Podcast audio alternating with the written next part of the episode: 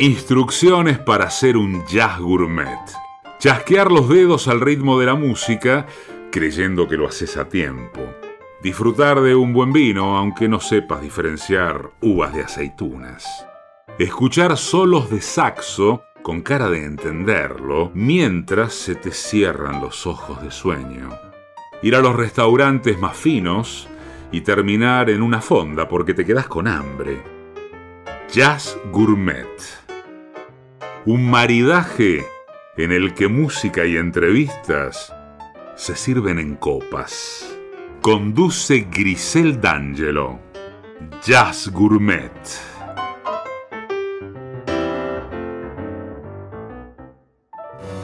Ahora en Jazz Gourmet el primer paso.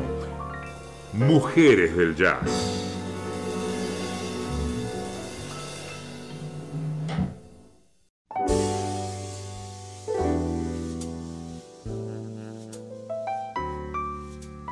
Una de las más increíbles cantantes de jazz y, de música popular que nos dejó la historia es Norma Loris Ingstrom, también conocida como Peggy Lee. Ella nació el 26 de mayo de 1920 en Los Ángeles. Era la más joven de siete hermanos. Peggy encontró en la música una válvula de escape de los arrebatos de su madrastra, que parecía ser una mujer bastante cuestionable. Empezó a cantar profesionalmente con la radio de Dakota del Norte y pronto tuvo una serie radiofónica propia respaldada por un restaurante local que le pagaba su salario con comida. Durante su época en la high school aceptó todo tipo de trabajos, desde camarera hasta cantante en otras emisoras locales. Dicen que la personalidad de la radio, Ken Kennedy, dijo que cambie su nombre Norma por el de Peggy Lee y así fue. Entonces, cansada de los abusos de su madrastra, abandonó su domicilio y viajó a Los Ángeles a los 17 años. Luego volvió a Dakota del Norte y finalmente fue a Chicago para actuar en The Battery Room, un club en el Ambassador Hotel West, donde llamó la atención del señor Benny Goodman, sí, el gran clarinetista de jazz, el gran orquestador. Ella se unió a la banda de Goodman en 1941 y permaneció en ella durante dos años. A inicios del año 1942, Peggy consigue su primer número uno con Somebody Else is Taking My Place y le siguió en el año 43 Why Don't You Do Right, una canción espectacular que quizás conozcamos por ser la canción que cantó Jessica Rabbit tan sensualmente en la apertura de la película animada de Who Rain Rush Rabbit. Esta canción vendió más de un millón de copias y la hizo famosa. Y cantó con Benny Goodman en varios films y en el año 1943 también se casa con Dave Berber, que era guitarrista de la banda Goodman. Y en un punto dejaron la banda y le dijo a Berber, bueno, vos encargate de las tareas domésticas y de criar a nuestra hija y yo me quedo trabajando en los estudios. Pero finalmente no fue así. Ella se ocupó en la composición y sesiones ocasionales de grabación para Capitol Records, para quienes produjo una larga cadena de éxitos que la convirtieron en definitiva en una de las más consagradas y grandes cantantes de jazz. En el año 1948 se unió a Perry Como y a Joe Stafford como una de las anfitrionas del programa musical de la NBC Radio, Chesterfield Supper Club. Participó también con regularidad en el programa de Jimmy Durante el Show en la temporada del año 47 y 48 y dejó Capitol Records durante unos años a inicio de la década del 50. Pero volvió a la compañía en el año 57.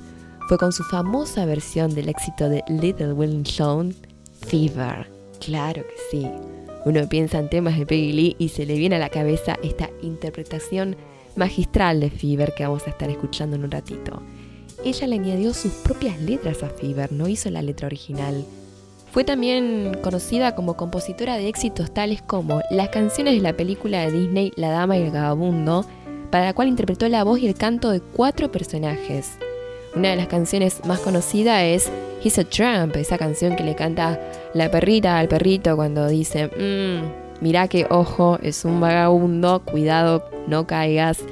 En una época en que la juventud empezaba a aficionarse al rock and roll, ella, Peggy Lee, fue uno de los principales pilares de las grabaciones de Capitol. Fue la primera de la vieja guardia, por decirlo de alguna forma, en reconocer este nuevo género, como se evidencia en sus grabaciones de temas de los Beatles, de Randy Newman, de Carole King y de James Taylor, entre otros músicos que reversionó. Desde el año 57 hasta su último disco para la compañía, que fue en el año 72, normalmente producía dos o tres discos anuales, incluyendo algún estándar y a menudo algún material para jóvenes artistas. Peggy Lee fue candidata a 12 premios Grammy, ganando el Grammy a la mejor interpretación vocal pop femenina por su éxito en el año 1969, Is That All There Is? Y en el año 95 recibió otro Grammy, en esta ocasión a la totalidad de su carrera. Peggy Lee también tuvo una gran carrera como actriz, actuó en varias películas, trabajó con Danny Thomas en el año 52, en una versión de la película de Al Johnson de Jazz Singer, en el año 55 fue abatida y alcoholizada cantante de blues en Pete Killings Blues, papel por el cual fue nominada a un Oscar. Impresionante la carrera de Peggy. Luego siguió actuando en la década del 90, a veces en silla de ruedas, pero seguía cautivando al público y a la crítica. Tras años de mala salud, Peggy Lee fallece a causa de las complicaciones de una diabetes y de un infarto agudo a los 81 años de edad. Peggy Lee dejó un gran legado en las cantantes de jazz, un extenso repertorio, tanto como intérprete como compositora. Así que la vamos a escuchar con dos temas. Uno, que es Fever, esta reversión espectacular que hizo, y otro con el tema de la ama y vagabundo que ella compuso, He's a Trump. Son ahora mismo Peggy Lee en Jazz Gourmet.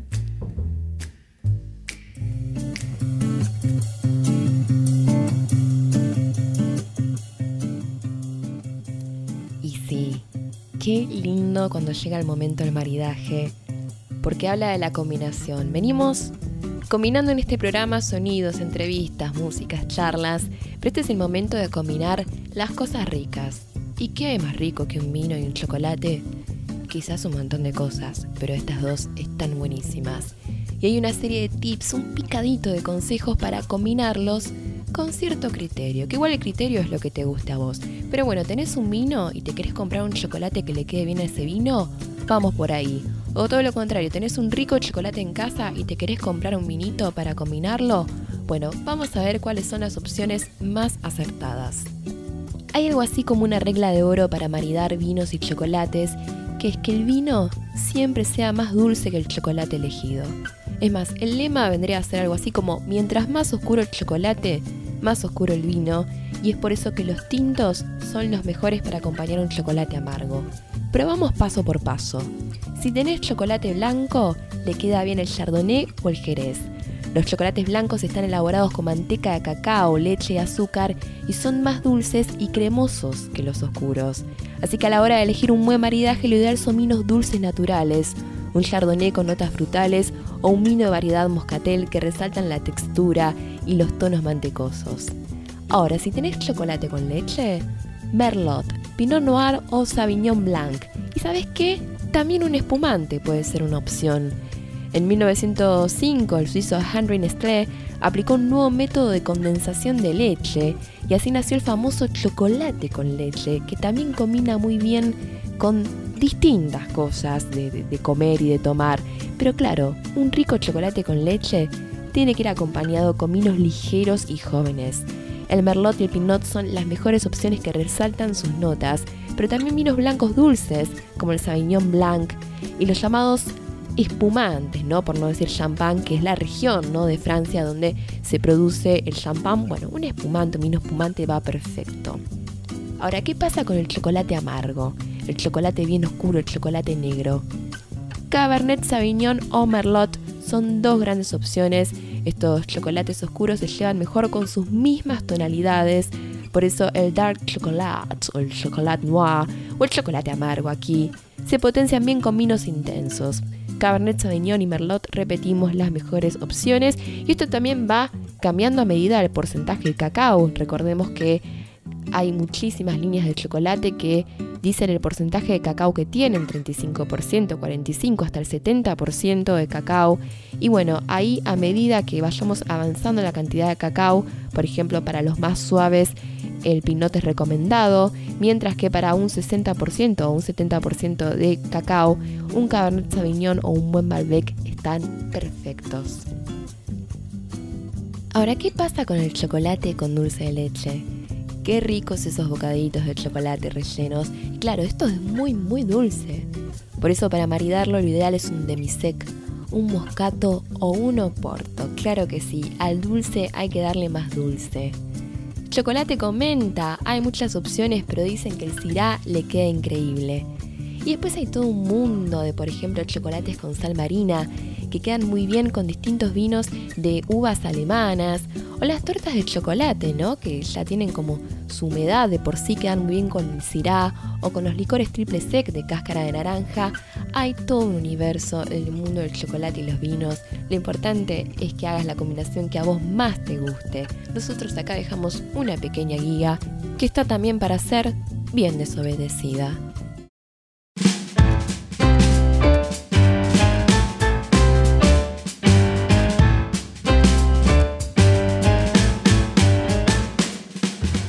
Seguimos en Jazz Gourmet y hoy tenemos el honor de estar charlando con ella. Atención, música, compositora, una de las más grandes saxofonistas que tenemos en el país y me atrevo a decir en el mundo. Ella es Yamile Burrich. Bienvenida a Jazz Gourmet.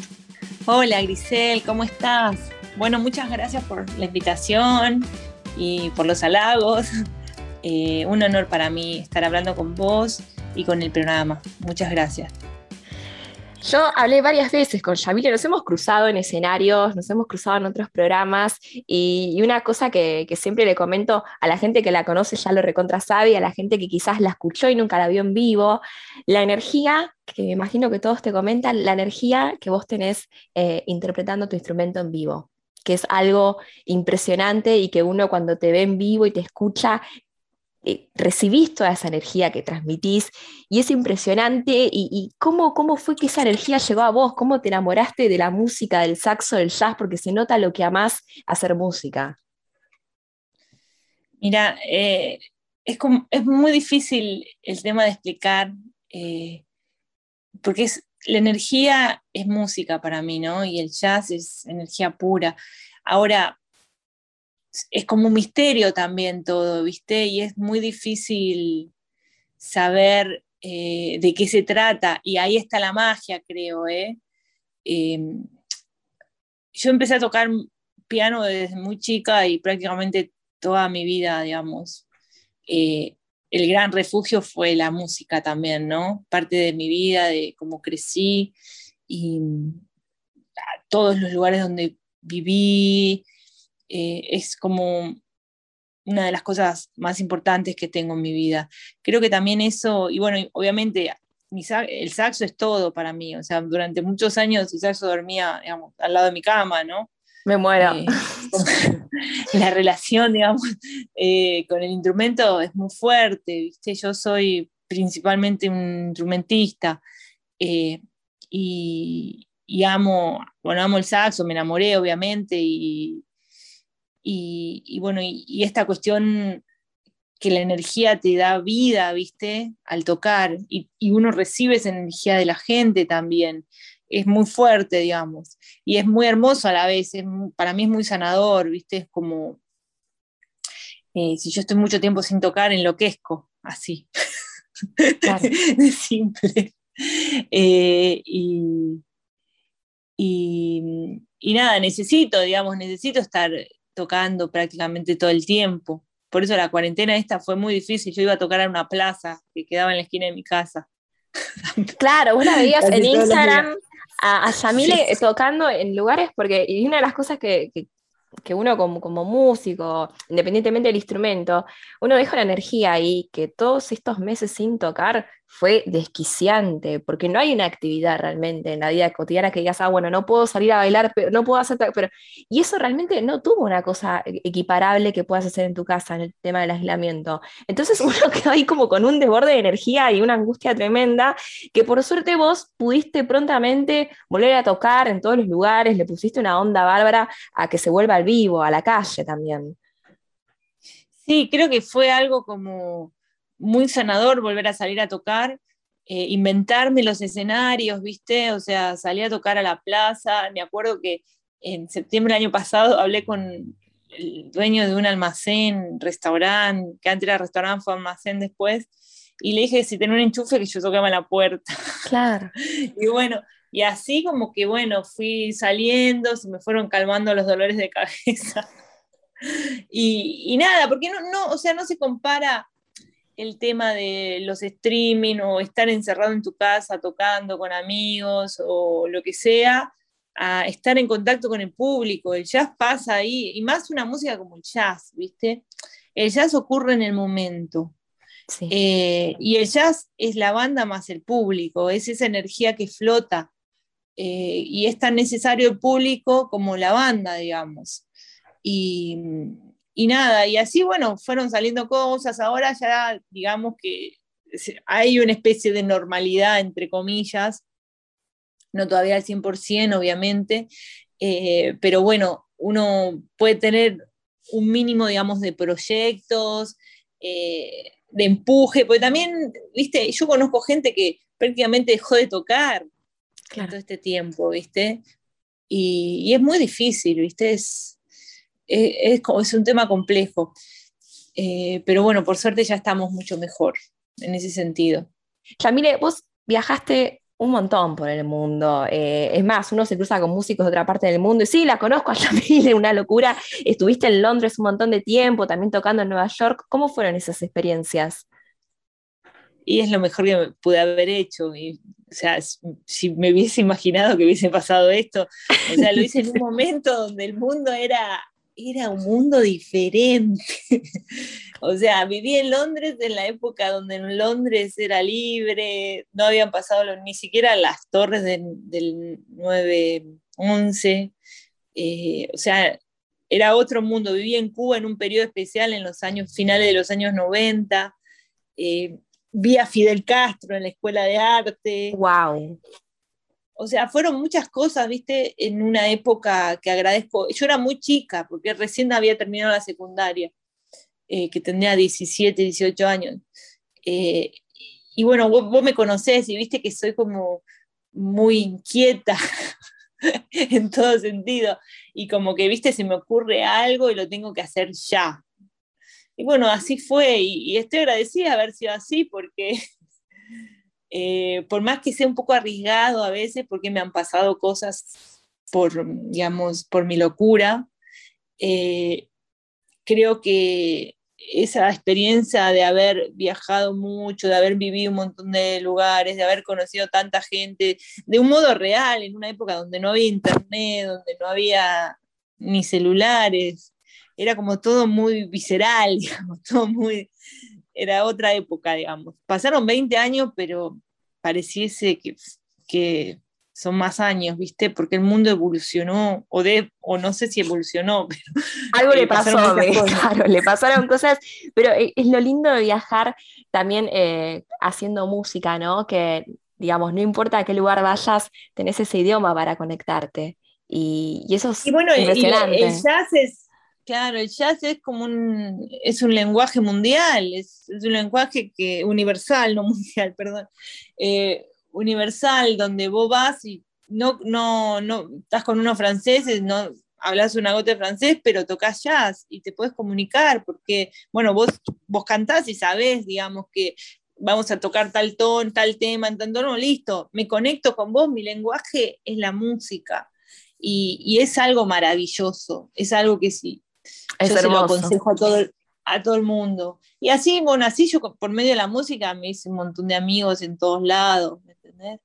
Y viví, me quedaba a vivir, me, era una época de libertad también, ¿viste? Era una época donde no importaba nada, o sea, no había, todavía no había peligros en el mundo, o sea, no había bombas, Estaba todo más tranquilo.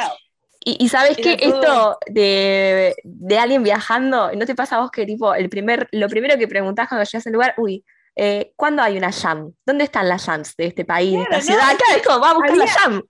había una página en la época que yo viajaba, había una página que era Jazz World, algo así como Jazz en el mundo, Jam Session, y yo me fijaba.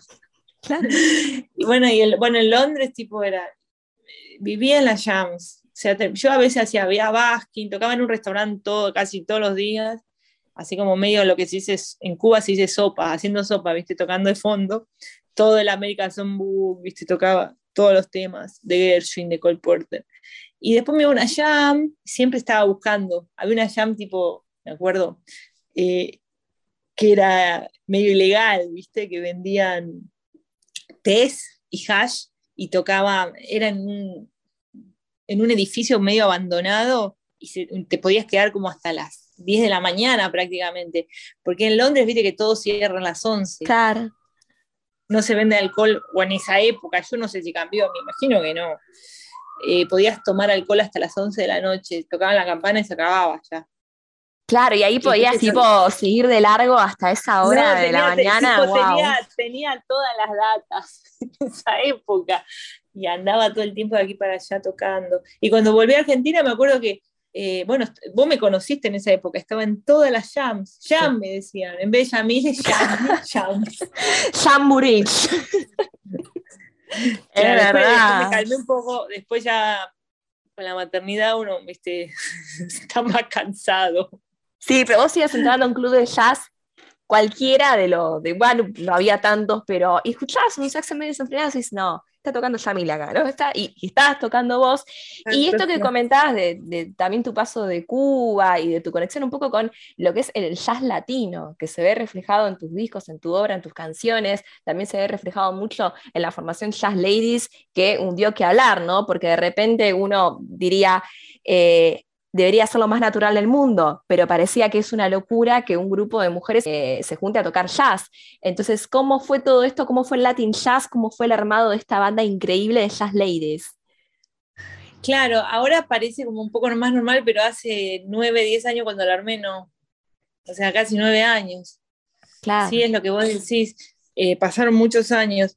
Mira, el, el latín es mi esencia, en realidad. Yo empecé escuchando Paquito de Rivera y, y después me fui a vivir a Cuba y, amo el Latin Jazz y me siento como, me siento una, pues, un músico latinoamericano, esa es la verdad. Por eso siempre en mi cabeza estuvo, bueno, la música brasilera me encanta, todo. Yo había soñado una época, quería después de Cuba irme a vivir a Bahía, eh, porque me encantan los lloros, o sea, yo tengo como una, una esencia de eso un poco, ¿viste? Que está en, está en mi ser, digamos, está en, lo que, en la música que yo escucho. Yo tengo mucha influencia también del folclore argentino, del folclore latinoamericano en realidad. Eh, y bueno, y esta afinidad que hubo con Caro Cohen, con Patri, con Diana, colombiana, eh, se armó como, viste, yo me sentí como cómoda para componer, para, para soñar, digamos, para jugar, para armar cosas. Y el resultado, digamos, de esto fueron como cuatro discos, uno en vivo, cuatro o cinco discos, muchas giras, muchos años tocando, muchos años creciendo juntas, porque cada una, viste, tenía su proyecto, Patri su, su trío, Carolina su cuarteto, Diana está en un montón de proyectos, entonces Ani también, entonces como que, viste, eh, creo que estuvo buenísimo habernos juntado. Y este año sacaste Bardo, tu último disco, que tiene una portada preciosa, recomiendo vayan, busquen Bardo, Yamile Urrich, que está en las plataformas digitales, que es divina, y que vamos a estar escuchando en un ratito la Victorita, este disco, pero bueno, contanos de qué se trata, cómo nació la idea de hacer Bardo y cómo fue la grabación en medio de este contexto caótico, pandémico, desquiciante. Mira, fue un bardo.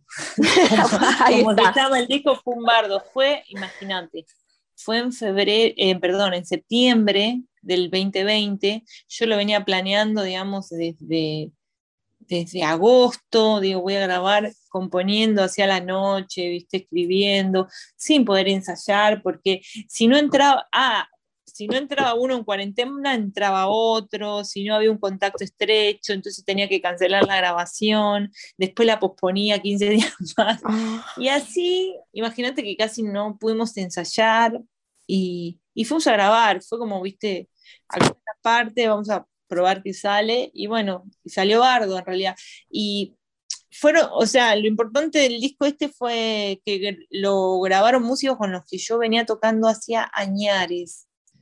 Sea, Groja, o sea, lo conozco hace 15 años, o sea, siempre, eh, cuando en época que no te, o sea, no, yo tocaba con Nicolás Segura, no podía venir a Sebas, entonces como que había una, eh, siempre toqué con él, ya venía hace como 4 o 5 años tocando en un cuarteto de estándar con él.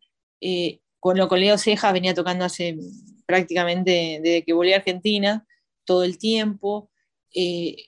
Con Rama, a Rama lo conocí hace un montón de años y con el Colo Silva pues, toqué, vos, nos viste tocar juntos, vamos a hacer añares en todos los eventos del mundo, o sea, todos lados. Eh, entonces como que hubo una conexión linda, todo, bueno, todos vivimos lo mismo con esto de la cuarentena. Entonces había muchas ganas de tocar y mucha entrega, y, bueno, lo hicimos en menos de una jornada, en realidad, fue todo muy rápido. Pero lo que a mí me importaba era escuchar lo que había escrito, ¿me entendés? La música que tenía en mi cabeza. Más que un disco virtuoso o un disco eh, de instrumentista, era como, es como un disco más de composiciones. Claro. Como, como es la primera vez que grabo un disco donde son todos temas míos, eso era muy importante, digamos. Y qué bueno, qué bueno que lo pudiste, a pesar del bardo que implicó y el bardo que fue ese momento y cómo venía uno con sus energías, que lo pudiste hacer y que nosotros también lo podemos escuchar, porque uno poder recibir música nueva también no deja de ser una, alegría en medio de no poder salir mucho, no escuchar música en vivo. Así que eh, súper agradecidos como oyentes. ¿Y dónde te podemos escuchar eh, próximamente en vivo? Mira, el jueves 2 de septiembre voy a estar tocando en Telonius Club a las 22 horas. Telonius es un hermoso lugar para escuchar jazz. Eh, capacidad limitada, con distanciamiento social, queda en, Palermo. Y la verdad que voy a, estoy recontenta porque voy a tocar con Patricia en guitarra, Patricia Greenfeld, que es mi gran amiga, compañera. Vamos a tocar con Ezequiel Dutil y Sebastián Grohaus.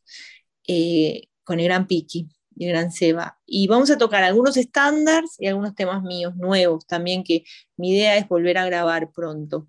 Nicaragua 5549, Telonius es un lugar, ya lo dijo Yamile, hermosísimo, el nuevo Telonius. Y te mandamos, bueno, un abrazo enorme. No sin antes hacerte una última pregunta que se la hacemos a todos los artistas que entrevistamos, a toda la gente de gastronomía y coctelería, porque es un programa que habla de jazz y también de cosas gourmet, comidas ricas, cócteles ricos. Así que preguntarte, a la hora de tocar, antes, después, durante, o cuando te escuchas un disco en tu casa que te guste, ¿con qué lo combinas? ¿Qué te gusta tomar? ¿Qué te gusta comer? ¿Con qué sentís que va la música que te gusta? Yo amo comer. Eh, me encanta, bueno, me, encanta, por ejemplo, un vino rico, me gusta un pinot, un malbec, eh, con una picadita, jamón mm. crudo, tipo muy buen jamón, las aceitunas eh, rellenas, por ejemplo, las españolas me encantan. Qué rico. Eh, me, gusta mucho la comida árabe, todo lo que es eh, hummus. En realidad no hay comida que no me guste, me gusta todo, y, pero me gusta todo muy sabroso, todo como muy bien condimentado. Y, y me encanta comer sushi, obviamente. Qué rico. Y, amo los mariscos, las gambas. me gusta mucho eso, muchísimo, muchísimo. Pero todo lo que es comida buena, me la devoro, digamos. Pero bueno, lo que comentas el vinito y todo eso, no dejan de ser cosas como livianas y tranquis también para poder usar, viste, el aire para tocar, que si de repente, no sé, comes algo muy pesado, una birra, se dificulta más, así que el vinito, el sushi, estos hummus están buenísimos y me encantan tus maridajes, Yamile. Sos una genia, Grisel, mil gracias. Bueno, bueno, ya saldremos a comer un día. Ya nos vamos a cruzar, ojalá sea tocando, comiendo y haciendo estas cosas tan lindas. Te mandamos un beso enorme y te agradecemos por estar en Jazz Gourmet.